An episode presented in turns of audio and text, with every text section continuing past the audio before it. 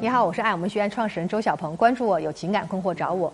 有一位女士私信给我说啊，周老师，我老公呢把工资都交给了婆婆，我的婚姻生活就好压抑啊。曾经我不止一次的听到婆婆跟老公说，儿子挣的钱啊，千万不要给媳妇儿，给了媳妇儿，你想用的时候根本要不出来。听到这儿的时候，我就感觉啊自己很可怜。我安慰自己啊，钱不是万能的，只要他对我好就行了。可是我们结婚这么多年，他赚的钱啊都给了我婆婆，而且每次我跟他要钱就像挤牙膏，他还经常跟我算账，骂我老是乱花钱。后来我受不了了，就说我就是贱，不值得你为我花钱。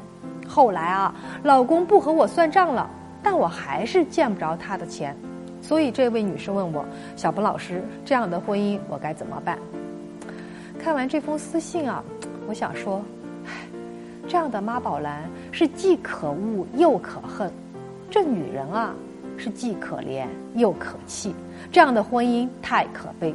我先来点评一下这个男人，他没有原则听妈妈的话，只管成家不管养家，在他眼里根本没有婚姻家庭的概念，特别是没有自己的家庭的概念啊，他也没有作为一个丈夫应该有的责任感，他还是想当一个听妈妈话的小孩儿。和这样的男人结婚，女人确实很痛苦。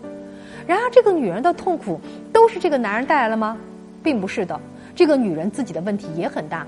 我估计她自己都没有意识到。比如，她不止一次听到婆婆对老公说要提防他，她应该当场就站出来说：“妈，我们夫妻共同赚钱，共同花，您不用担心。”但是她没有，她主动唱起了苦情戏，开始自我安慰、自我麻痹，说：“啊，钱不重要，钱不是万能的。”而且这么多年啊。老公是一直把钱给婆婆，没有为家里花钱。按理说，她早就应该和老公说说钱的事儿，及早干预老公的家庭金钱观。但是她一直没有，被惹急了，还在拿自己开涮，说是我自己贱。所以她总是不自觉地把自己放在受害人的位置上，任人宰割，完全没有自尊和主见。这也导致了她的可悲。所以啊，给我写私信的这位女士。该强硬起来就硬起来，正因为你的软，所以别人才能随意拿捏你。现在你特别需要找你老公好好谈谈，和他说，你是不是想算账吗？